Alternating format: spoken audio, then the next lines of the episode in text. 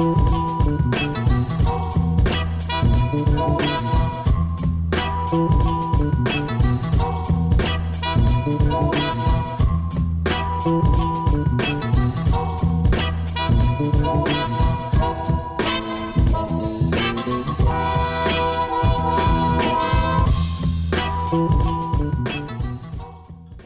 galera, aqui é o Rogério Lionzo.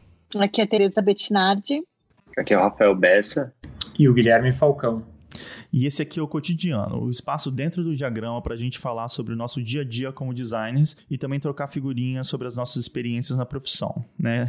É quase que nossa terapia em grupo aqui, né? Total. E nesse episódio a gente vai retomar a nossa conversa do começo do ano, né? Para ver o que, que mudou, como é que foi a experiência de cada um e quais foram também os aprendizados, né? Então vamos lá. 2020, o ano que a gente queria muito que tivesse pulado, né, que nunca tivesse existido, mas também o ano que a gente não vai esquecer por vários motivos, né? Foi um ano bem intenso que pegou todo mundo de surpresa e que ainda deixou a gente sem saber muito bem como é que a gente navega, né, nesses tempos tão incertos. Foi um ano que escancarou ainda mais as nossas desigualdades sociais, um ano que o, o simples ato de seguir as orientações da ciência e da medicina, né, em relação à pandemia foi considerado um ato polarizador, né? Um ano também de eleições, um ano que a gente perdeu muitas pessoas queridas, um ano que a gente foi forçado a repensar como é que a gente vive e como é que a gente deve se relacionar uns com os outros, né? Com quem a gente se relaciona, de qual forma, todo mundo tão longe, tão perto ao mesmo tempo. E aqui no diagrama foi um ano que a gente não pôde produzir muito, né? Acho que outras partes da vida acabaram entrando em primeiro lugar, né? Então a gente teve aquele programa no começo do ano e eu acho que seria interessante a gente retomar essa conversa agora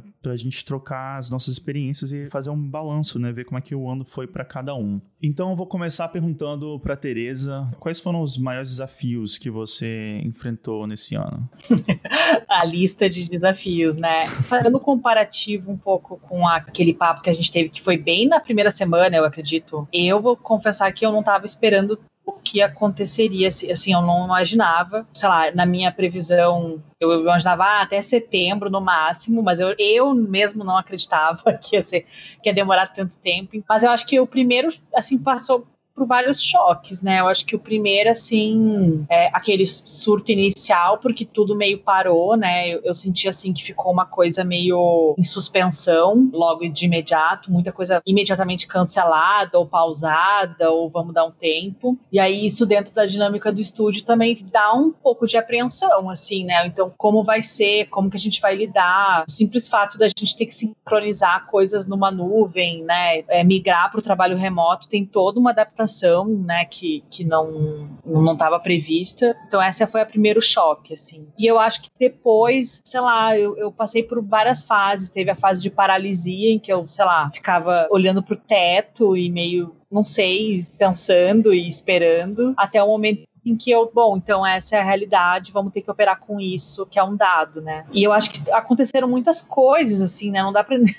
eu fui meio difícil listar, porque teve a coisa do Clube do Livro, que eu acho que foi uma coisa que só poderia ter sido feita durante uma quarentena como essa, assim. Eu acho que, é, enfim, acho que casou bem com o timing da coisa. Mas também tiveram vários desafios dentro do estúdio, de como organizar o trabalho, de como continuar motivando as pessoas também também, como que a gente vai ficar junto, né? Para mim foi muito dentro do estúdio foi um desafio assim, como eu não mexo na estrutura porque eu não também não queria, enfim, não queria passar por nenhum trauma do tipo, ah, vou ter que demitir pessoas em função do que tá acontecendo, né, dessa forma tão abrupta e ao mesmo tempo como que a gente vai separar o trabalho e entender o ritmo da coisa que é completamente diferente, assim. E dá pra gente desenvolver ao longo da, da conversa, mas como os highlights eu vou citar esses, assim. É legal, Tereza, porque eu acho que sua colocação também tem esse lado de estar tocando um estúdio, né? E no meu caso também tem o lado de ser um empregado dentro do estúdio, né? E uma coisa que foi bem desafiadora, assim, no meu caso, foi o volume, né? Aumentou muito o volume de trabalho nessa época, até porque todo mundo estava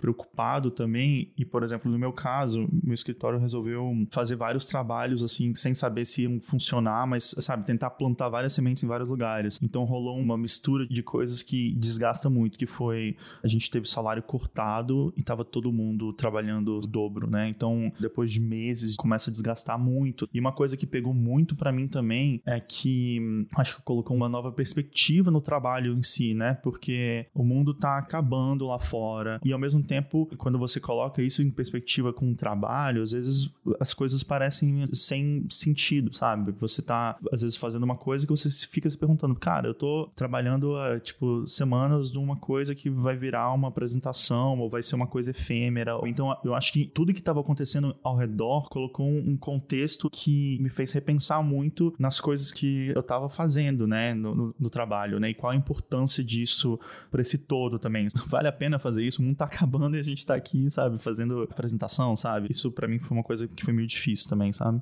Mas ao mesmo tempo também teve um lado meio pragmático da coisa de como entender esse trabalho, porque em algum momento ele também ficou sendo meio a motivação de estar tá fazendo assim, é para isso que você está acordando, enfim, é ao mesmo tempo que é uma maldição, enfim, que você está trabalhando muito, está desgastado, está estressado, tem um lado que para mim eu sempre pensava muito, bom, mas pelo menos eu tenho trabalho, sabe? Eu, eu isso para mim era uma uhum. coisa que eu tentava me compensar internamente uhum, pro sofrimento que estava sendo a coisa, sabe? Mas putz, tem gente que não tá com trabalho, tá? Imagina o desespero, sabe? Eu ficava meio. Mas total isso, assim, de pegar algum projeto que numa condição normal talvez não, não, não, não pegaria, mas em função da incerteza, você também fica com medo de, de deixar passar, né? E então todas as negociações que a gente teve que fazer aqui, não em função do salário, porque até isso é, a gente conseguiu manter, para mim isso era uma coisa bem importante, mas a coisa do aluguel, renegociar, pensar como que enfim, como que eu vou me precaver nesses custos fixos, assim, falando agora bem de planilha do estúdio, assim. Então, isso foi muito terrível no começo, assim. Eu fiquei muito assustada, sabe? Assim, é, sem saber quanto tempo vai durar, porque você não, não, não sabia, né? E na verdade a gente não sabe ainda, né? Até quando a gente vai nessa situação.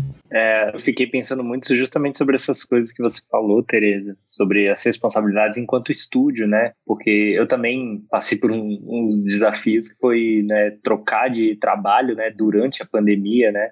Eu fiquei pensando como sua experiência contrasta com a minha, né? Mas é, só mostra como teve uma série de desafios, né, que as pessoas passaram dentro desse período que se tornaram especialmente diferentes por causa né, da, da pandemia. E nessa passagem também eu, eu notei esse lance né, tanto dos lugares que eu trabalhei, né, eu saí da Working Co, que é uma empresa que tem uma sede aqui no Brasil, mas a gente já estava trabalhando remoto, e agora estou trabalhando para uma empresa que tem uma sede fora, nos Estados Unidos, a Buck, e aí você percebe também, né, de dentro das empresas, né, to todas as, as medidas, né, que eles tiveram que tomar, que tiveram que fazer, né, o Rogério até comentou algumas ali, é, mas o que chama atenção é esse lance do, do volume de trabalho, pelo menos para mim, né? É, acho que no começo da pandemia teve um certo impacto, assim, uma coisa tipo, putz, vamos ver o que, que vai acontecer, vamos trabalhar na contenção de gastos, vamos replanejar o ano. Só que aí parece que a partir de um momento ali no meio, né, quando perceberam assim, Ixi, acho que a gente vai estar nessa situação mais tempo do que o planejado. E aí começou, assim, um volume insano de trabalho, e algumas pessoas até falaram, cara, maior do que era antes da pandemia, até, em alguns casos, né? E aí eu, eu acho que houve essa segunda onda do modo de trabalho, sabe? A primeira onda, uma coisa mais incerta, uma coisa até meio é, mais lenta mesmo, né? Tentando tatear, né? por mais que alguns lugares é, tenham tido uma fase meio assim, putz, a gente não pode deixar a peteca cair dos trabalhos que já haviam iniciado. Eu soube de muitos, muitos lugares também que falaram, putz, acho que vai dar uma esfriada de demanda e a gente não sabe o que vai acontecer.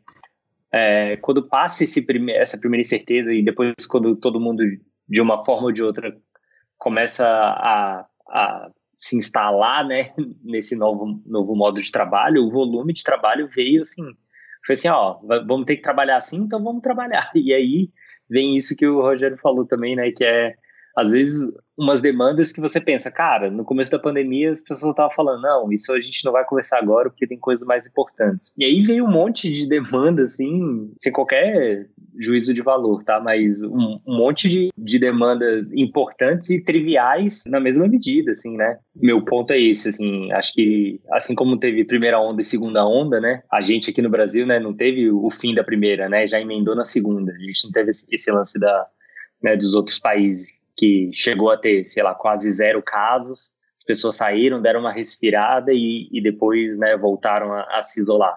A gente está isolado praticamente o ano inteiro, mas teve essa coincidência, né? Do primeiro momento de tensão e o segundo momento de, cara, trabalhando até a exaustão, sabe? É engraçado isso que você fala, Bessa, porque é muito da minha percepção, assim, de como, aconte... de como esse ano aconteceu, foi... Acho que é isso, são, são, são narrativas e momentos muito diferentes, assim. Primeiro, já tem um contexto todo bizarro, né? Não bizarro, mas, enfim, particular, que talvez difere, né, de, de, de vocês e talvez de algumas das pessoas que estejam ouvindo a gente, que é o que é trabalhar com design, mas dentro de um veículo de comunicação em um ano como esses em que, né, assim, eu não tenho nem a opção de fingir que não tem, que não tem nada acontecendo, né, é, ou até poder trabalhar num horário, num ritmo, num estilo completamente diferente, né, quer dizer, a gente ainda está produzindo, é, é, é, seja um projeto estratégico, seja um projeto especial, editorial, seja o projeto do dia a dia,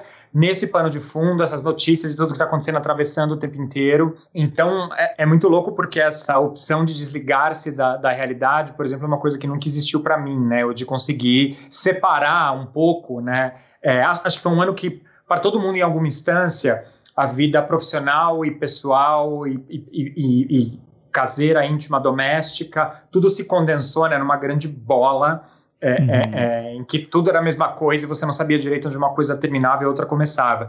E ainda tem esse fato que também tra trabalhando ali no Nexo, ainda tinha um mundo lá fora que também entrava aqui dentro o tempo inteiro, quer eu queira, quer não. E além disso, enfim, uma mudança super grande também de carreira, né? Passar, assumir também é, na segunda metade do ano. Então, por isso que eu falo muito que teve, tem esses momentos diferentes. Acho que num primeiro momento entrar num estágio de muita loucura e correria, né, responder ao que estava acontecendo, ao contexto, como é que a gente empacota, como é que a gente explica para as pessoas, como é que a gente informa, como é que a gente leva até elas, vamos pensar uma newsletter, vamos mudar um podcast, né, mudar todo o processo de fazer as coisas. E acho que no começo teve uma foi muito frenético assim, pensando ali no Nexo. E aí depois aí teve um momento que foi super letárgico, sinto que assim, especialmente de maio a junho, julho, foi uma época em que a percepção do tempo pareceu ficar muito dilatada. E aí, quando agosto veio, e aí teve né, questões pessoais, enfim, eu passei também um ano, atravessei o ano vivendo um relacionamento à distância, que em agosto conseguiu ficar presencial e culminou comigo entrando num outro contexto, né, indo para um outro país por um tempo e voltando. E aí, quando voltei para o Brasil, eu senti que a gente entrou muito numa fase que apareceu na sua fala agora, Bessa, que é, foi uma aceleração louca. É como se todo mundo, de repente, se tocasse em algum nível que, putz, eu vou ficar esperando o quê, né? Não tenho o que esperar. É, sei lá, contra toda toda sorte, toda recomendação, temos que seguir em diante e ver o que acontece.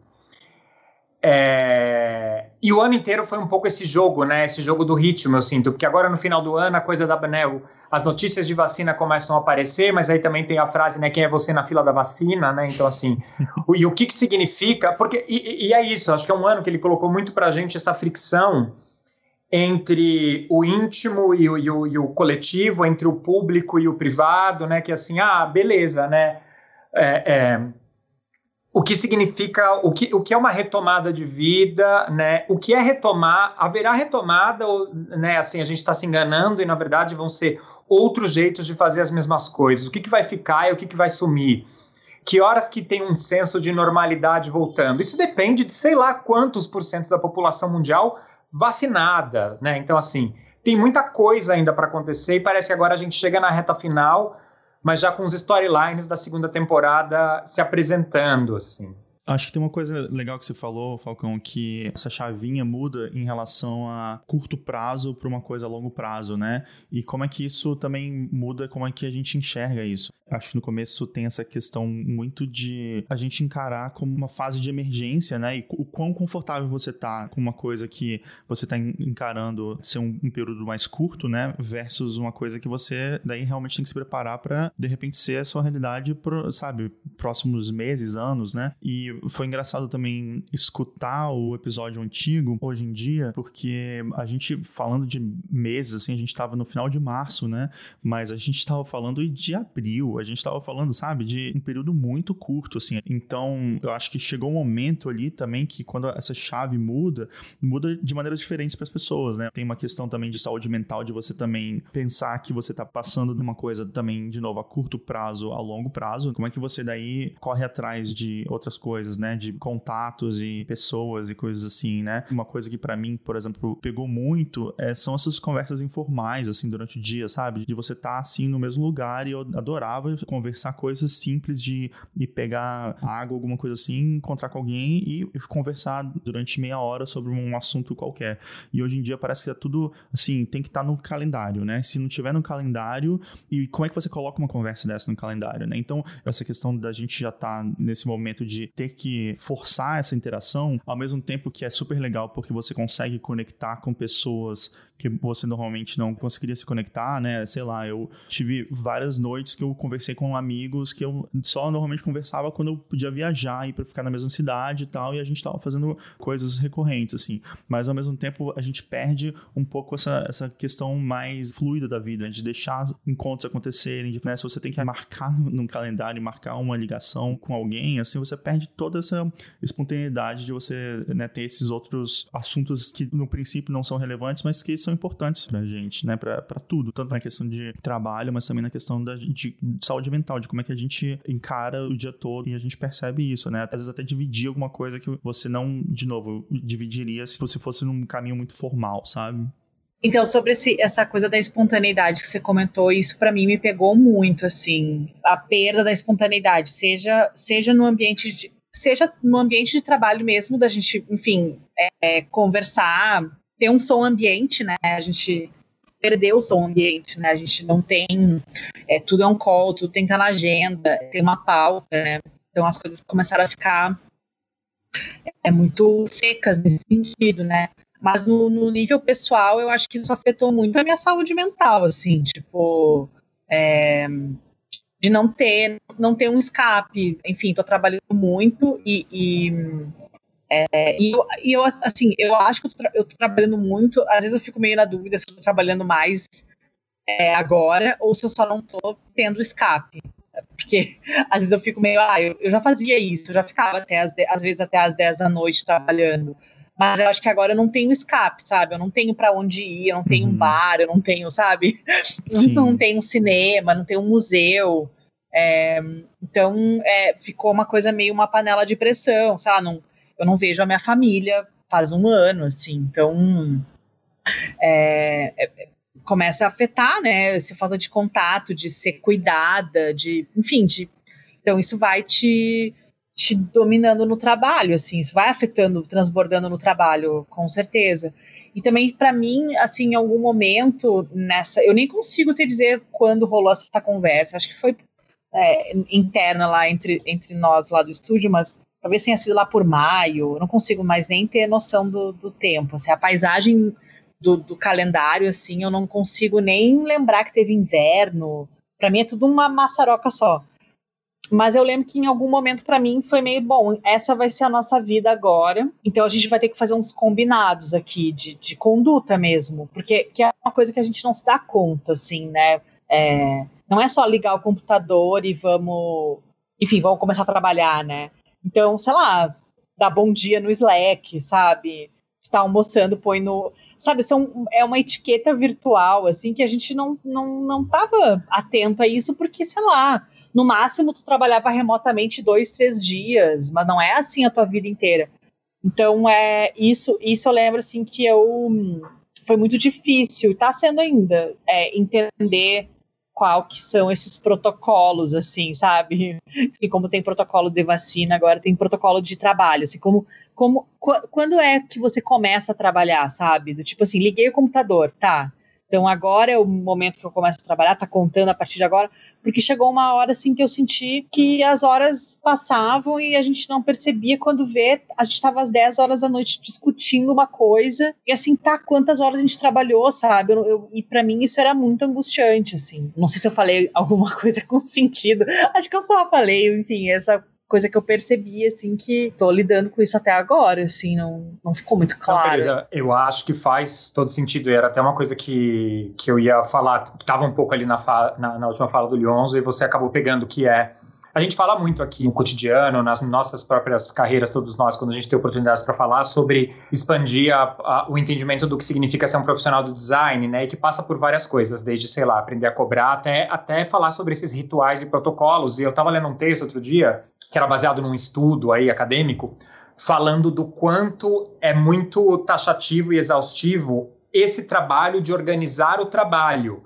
e que esse é um ano em que essa a velocidade, né, o volume disso aumentou muito, porque é isso assim, é programar esse ritual, esse cotidiano todo, é desenvolver esses novos protocolos, é, é dar esse bom dia, esse boa noite, é, é, pensar tipo que tudo tem que ser explicado melhor e assim umas coisas muito loucas. Eu lembro de algumas semanas atrás o meu assistente falando assim a gente estava numa discussão ali de um projeto que eu tinha deixado com ele para ele tocar, e ele falou: Nossa, que falta faz quando você estava sentado do meu lado e você só batia o olho na tela e falava: Isso aqui, ó, vamos tentar fazer tal coisa nisso aqui, explorar esse caminho, ir por esse lado, porque acho que mais até do que o. Claro, a sociabilidade se perdeu e isso foi péssimo, mas é isso, né? Essa, essa possibilidade da espontaneidade. Aí, sei lá, né? A gente criando um milhão de canais no Slack para tentar imitar um pouco esse, esse convívio é, para tentar retomar um pouco essa, essas possibilidades. Ao mesmo tempo, também eu lembro que teve um dia bem no começo, assim, a gente fazia umas reuniões acaba no começo e no meio do dia. E eu lembro que a gente fez uma reunião de, de manhã, que era meio que um checkpoint, que misturava, né, aí o pessoal emocional com o que a gente tinha para fazer no dia. E aí eu tava meio ouvindo uma música, que era uma música que todo mundo gostava aqui em casa, e tava tocando alto pelo microfone, e a gente ficou meio, a gente ficou, sei lá, a manhã inteira trabalhando, os três com a câmera ligada, cada um na sua casa, meio que para ter esse alento de estar com outra pessoa ali, tentar, sei lá, emular de volta essa, sei lá, essa percepção. E, e, e, às vezes me vem muito essa noção de que o trabalho criativo ele é muito solitário também, assim, esse momento que você senta, desenha, e você, né, esse, é constantemente você lembrar que quem tem que tomar as decisões sobre, sobre o que você está fazendo ali é você, né, tipo, o que fica melhor, o que não fica, esse é muito até do senso que eu tento desenvolver, seja em alunos, seja em pessoas que trabalham comigo, para mim. E como esse ano também intensificou um pouco isso, né, a gente ficou é, ainda mais sozinho e teve que encontrar e inventar maneiras de, sei lá, de compensar isso de algum jeito, de não pirar no processo cara. É, eu acho que abre para a gente entrar nessa seara, né, do, do custo subjetivo da pandemia, né? Que a gente falou muito como a pandemia ela desenterrou várias desigualdades sociais, né, macroeconômicas, vamos dizer assim, né? É, várias coisas que já não estavam funcionando, a, a pandemia veio para escancarar, né, e piorar, né? E eu acho que no nosso caso como designer, a gente trabalha, somos uma das profissões que foi abençoada com a maldição, né, nessa pandemia, para usar o ditado gringo, né? Porque acho que dá, dá para dividir as profissões em três grandes categorias, grosso modo, né, nessa, nessa pandemia as profissões que não puderam trabalhar de jeito nenhum, por exemplo, amigos meus que trabalhavam em bar e tal, e tiveram que fechar no primeiro momento, simplesmente não sabiam com quem iam trabalhar, né? Amigos tatuadores também, né? Tiveram de um dia para o outro ficaram sem renda, né? Depois aí foram trabalhar, né? Com outras coisas. É, aí tinham pessoas que tiveram que trabalhar apesar do isolamento, amigos meus que trabalhavam em restaurante, que tinham pizzaria, eles, ou seja, são pessoas que saíram, tinham que sair, por exemplo, para trabalhar com delivery, né? Parar de atender dentro do restaurante, mas continuaram trabalhando né, com entrega. Então essas pessoas saíam, iam, iam comprar com fornecedor, né, comprar matéria-prima, né, por trabalho. É, tinha relação com os entregadores. É, então são pessoas que estavam na, na rua com mais frequência, né? E a terceira categoria são as profissões que tem que, tem que trabalhar, que podem trabalhar isolado, mas que com isso vem esse custo, né? Da, esse custo subjetivo da falta de, de sociabilidade né? tem o nosso caso como designer, mas, pô, tem amigos professores também, que para eles é pior ainda, né? Como é que o exercício, né, do, de, de educar, né, da pedagogia é, à distância, de uma maneira remota, né? Sem o, sem o convívio ali com seus colegas de trabalho e com a pessoa com, com que você está se propondo a estar tá numa experiência de aprendizagem, sabe? Essa parte também é muito importante, né? A gente teve que criar novas formas, né, de se manter sociável, né? Eu estava falando, né, que eu entrei, né, como estou trabalhando como freela fixo, né? Essa categoria também que a gente pode problematizar em outro momento, que é, é e aí eu passei pela experiência que é entrar num, numa empresa é, remoto, né? Você está conhecendo todo mundo ali pelo computador, né? E achei também muito interessante e curioso as maneiras com que a empresa estava tentando burlar isso. Então, estava rolando, quando rolava a entrega de um grande projeto, estava rolando uns happy hours virtuais, né? Ou seja, todo mundo entra na reunião, só que em vez de falar de trabalho, vamos falar de qualquer outra coisa, falar né, da vida, do que você gosta. A gente pegava instrumentos, tocava, é, falava do lugar onde você mora, né? Porque os times são né, do mundo inteiro, né? Então, é, e tinha isso dentro de um time, de um projeto específico, e tem isso também no geral, né? Happy hour da empresa. Entra ali numa reunião né, dantesca no Zoom com quase 100 pessoas e fica todo mundo ali né, trocando ideia, de uma forma ou de outra se organiza ali a conversa e você se sente menos sozinho, né? Isso me lembrou também um dos meus amigos, esse, né, que trabalha em pizzaria, que, cara, ele não conseguia ficar vendo série, vendo filme, tipo, ele enjoava rápido, então para ele o passatempo dele era qualquer tempo livre dele, ele fazia uma chamada de vídeo no WhatsApp com os grupos. Então, cara, ele fazia uma chamada de manhã, depois outra na hora do almoço com outros amigos, aí depois de noite com outros amigos, saia daquela chamada já fazia uma chamada com outra pessoa, sim, para ficar jogando conversa fora, porque ele é, não conseguia ficar sentado no sofá assistindo alguma coisa ou tentando arranjar um outro passatempo. Para ele, o que mais pesava era esse custo afetivo de conversar com as pessoas, trocar ideia, ver. E no começo eu até achei que ele estava enchendo muito saco com a frequência, mas depois eu, eu percebi o quanto é importante esse sentimento assim de proximidade né, virtual também para a gente é, manter as coisas nos trilhos, né? Como o Leon estava falando. Agora a gente sente a falta do que é encontrar alguém ali na hora que você vai pegar uma água e trocar uma ideia e, e conversar, né? E, e a gente vai agora a gente está tendo que criar outras maneiras, né, de, de suprir esse custo subjetivo e mais do que isso, né? Agora, né, o Comuna sempre tem que falar isso, questionar as maneiras, né, como a, é nossa sociabilidade dentro dessa sociedade, né? Uhum. É, o quanto de distanciamento, o quanto, o quanto são frágeis às vezes essas relações, né? e como a gente precisa criar né, vínculos humanos mais significativos, né, que não sejam tão triviais assim, né, porque como a gente está vivendo agora, né, com a menor das mudanças, não que seja uma mudança pequena, né, mas de repente, né, nesse sentido, no sentido temporal, de repente tudo pode mudar e o que a gente tinha, né, como certeza cai por terra, né. Eu queria fazer uma pergunta específica para você, Leonzo, que é pai, assim, tá? acho que essa também é uma questão super, que foi super drástica e dramática desse ano. Eu tenho muitos colegas no Nexo, amigos que são pais, e aí né, teve também essa coisa que né, aí você virou ali meio que professor. Eu lembro que uma, uma, uma das minhas colegas um dia virou e falou assim: gente, desculpa, alguém ainda aguenta brincar? Eu não aguento mais brincar. E, tipo, sei lá, tem algumas semanas que ela falou isso. Então, eu queria ouvir também como é que foi isso para você, assim. Cara, é uma mistura de coisas muito grande, né? Porque eu tenho gêmeos, né? E pelo menos eu tenho uma, eu tenho uma sorte que os dois estão na mesma série, assim. Mas eu passei essa parte de alfabetização com eles aqui, né? Então, por um lado, eu posso romantizar e falar que tem um lado que é muito legal, assim, você participar tão próximo, assim, né? De, de uma parte tão importante para as crianças e para o aprendizado e tal. Mas ao mesmo tempo também é muito difícil você, um, conciliar essa parte do suporte de. Eu não vou falar que estaria tirando todo o mérito e todo o trabalho que os professores têm. Eu não fui um professor, mas ao mesmo tempo teve uma grande parte do ano que eu literalmente tinha um exercício, meus filhos não conseguiam ler o enunciado, não conseguiam nada, e eu tinha que dedicar uma bela parte do meu dia para isso. E daí tem o outro lado também, nessa né? parte de depois você fala assim, não, beleza, agora eu vou trabalhar, né, tal. E daí também crianças às vezes não entendem, por exemplo, que você fala assim, não, agora eu tenho uma reunião muito importante. Daí você vai lá e tem toda uma conversa, por favor, deixa o papai aqui e tal. Beleza, entendeu? Entendi, né? E daí você vai lá e começa a reunião. Na hora que você vai falar, de repente, bem aquela cena mesmo daquele cara do, do, do correspondente lá de, das notícias, né? Que a, que a filhinha entra. No... Mas assim, é bem, sabe? Seu filho começa a falar assim: ah, eu quero comer uma fruta, quero comer isso e aquilo. É, realmente, crianças de 5 anos não, não precisam entender o que tá acontecendo, né? Mas é uma situação que é muito complicada e você tem que se colocar, às vezes, assim, gente, desculpa, aconteceu uma coisa muito importante aqui, eu vou ter que pausar aqui por um minuto, sabe? Tipo, de novo, também coloca umas coisas numa perspectiva bem diferente, assim, né?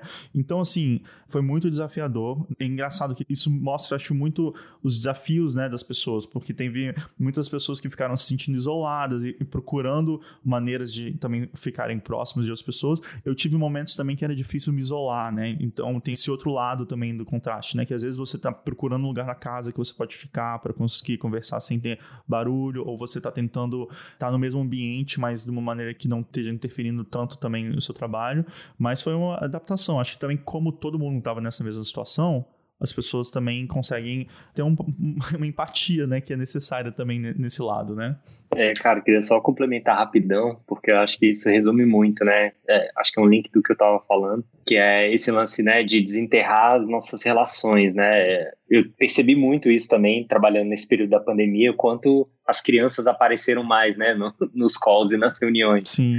É, e é exatamente isso que você falou, assim, passei por várias reuniões importantes, que às vezes até o próprio cliente ou uma pessoa, né, de um cargo executivo dentro da empresa tinha que parar e falar: Ó, oh, galera, agora eu vou só dar um pause aqui dois minutos, porque eu preciso ver o que minha filha quer. Daí botava no mudo, virava pro lado e falava assim: Não, beleza, procura sua mãe e voltava para a ligação. E eu observei também que nesse período da pandemia, primeiro, né, como vocês já falaram, exaltou esse lance da divisão entre trabalho e vida pessoal, né? Como essas barreiras já estavam meio bagunçadas, né? Mas com a pandemia bagunçaram mais ainda. E também a necessidade de um olhar mais humano também, né, para as pessoas que estão trabalhando, né, e para os pais, né, principalmente. Então eu vi muitas medidas específicas para quem era pai.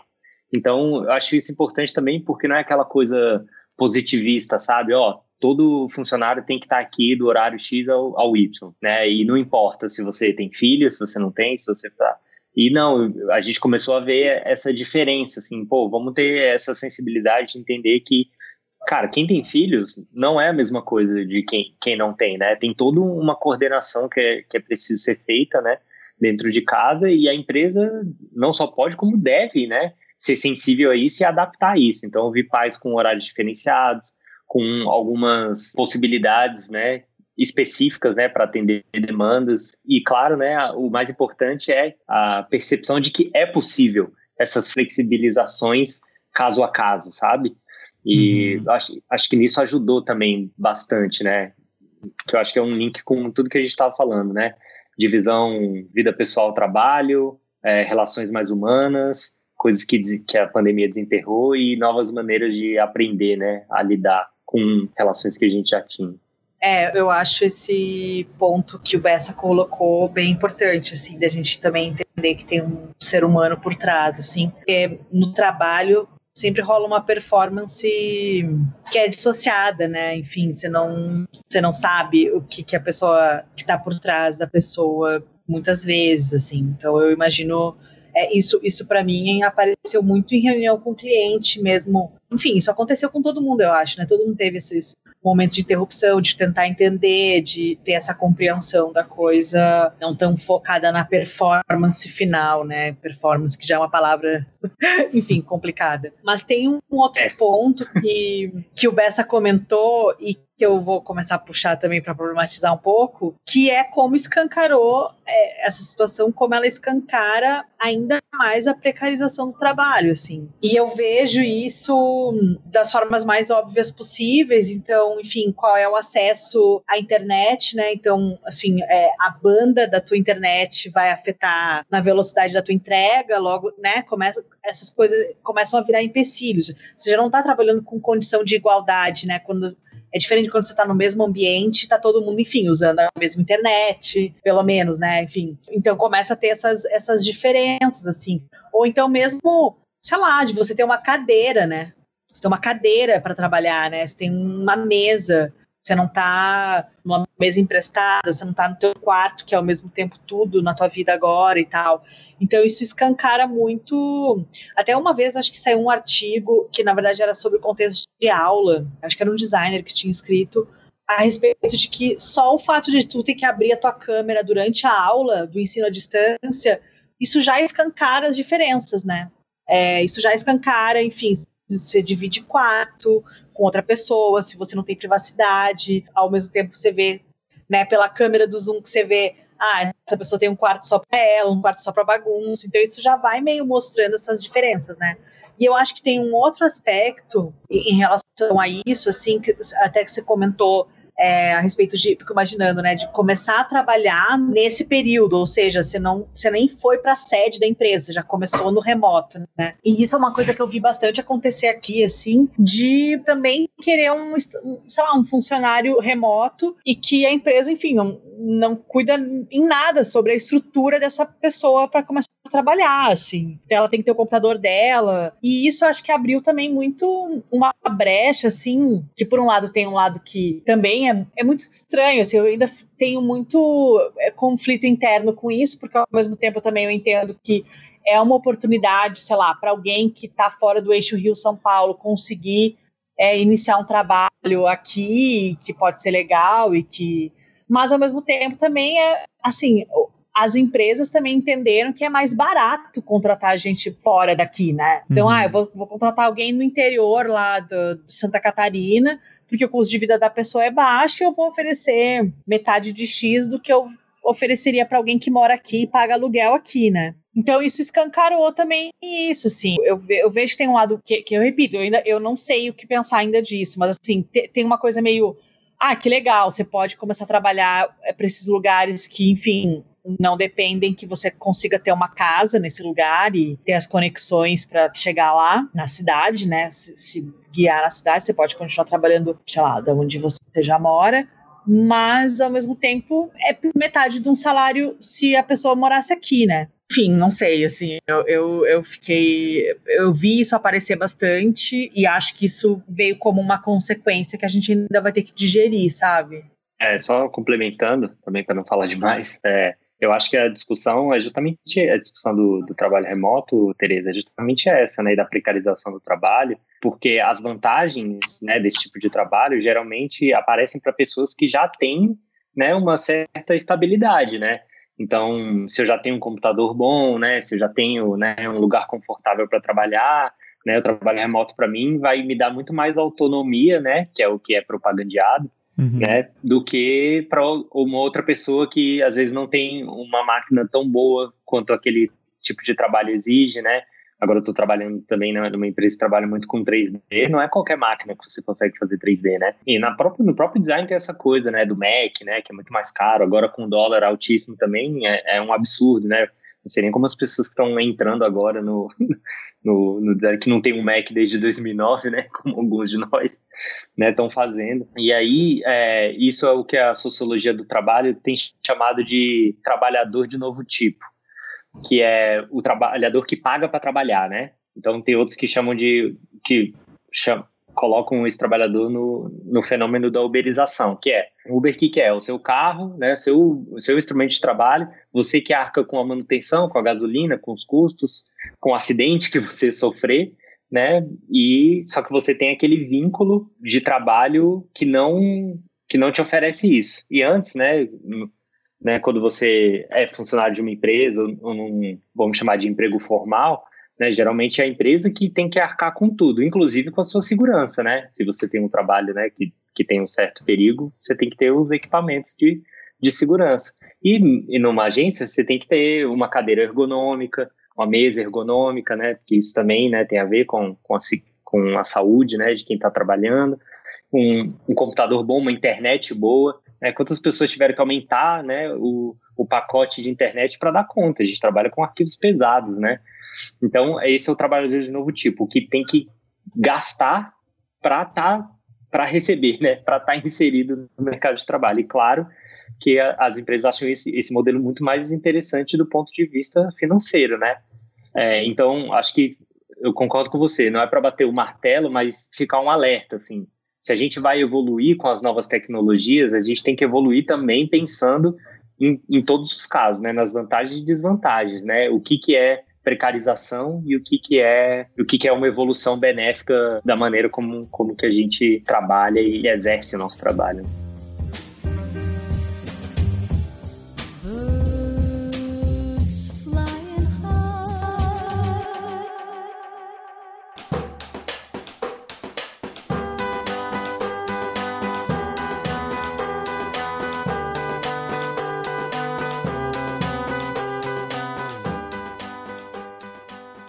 Uma coisa que ia ser legal agora seria a gente avaliar um pouco quais foram esses aprendizados que a gente teve esse ano, né? E até pensando o tipo de coisa também que a gente quer levar para frente, as coisas que funcionaram e que são as coisas que a gente pode continuar fazendo para o futuro, né? Então, Falcão, queria que você falasse nesse balanço do ano, uma análise também de coisas que você sente que foram bons aprendizados. Como é que foi essa parte para você? É que é super complexo, né? Falar nisso, sei lá, pensando nesse contexto todo desse ano que foi muito difícil em muitas instâncias. Eu acho que teve uma primeira coisa que é, existe um outro jeito de fazer as coisas e que a gente tomava muito como, como dado, assim, que outras, outros jeitos de fazer são possíveis. Para mim isso passa muito pela questão da, da educação, assim, do, do né, eu, ao longo do ano foram, sei lá, é, de um curso específico que eu fiz, que foi cinco exercícios simples, foram é, é, quatro turmas é, com 15 pessoas cada, teve ainda participação em outros, outros, outras iniciativas, outros cursos que eu dei. E acho que foi muito bom. É, e esse era um curso que ele ia, ele ia começar, ele ia ser, na verdade, um curso presencial é, aqui no centro de São Paulo. Acabou se tornando né, um, um, um curso online que, que foi pensado desde o zero para funcionar desse jeito. E acho que também foi uma oportunidade minha para dar um passo para trás, fazer um balanço de carreira, de trajetória, do que me interessava, não me interessava e entrar em contato com, com muitas pessoas e muitas realidades, assim. É, é, entrar na casa das pessoas, ter elas dividindo isso com a gente, a vida delas, ver ali gente que às vezes precisava entrar no celular e no computador, ouvir por um, por um falar pelo outro. Então, assim, essa possibilidade de entrar em contato com, com, com o resto do país, com outras pessoas, com outras realidades, é, foi muito importante. Ao ponto que é isso, assim, sei lá, quando, se forem retomadas as atividades presenciais, eu quero seguir sempre tendo em paralelo uma, uma, uma turma remota, além da turma, turma presencial. Acho que teve também num plano muito específico, assim, uma reconexão com a importância do nosso trabalho por outras, por outras vias, assim, como é um ano que deixou muito claro como informação e comunicação são vitais, especialmente em momentos de crise, assim. É um ano que a gente teve que, sei lá, reaprender a lavar a mão, né, gente? Assim, uma coisa muito simples e muito elementar, vamos dizer assim.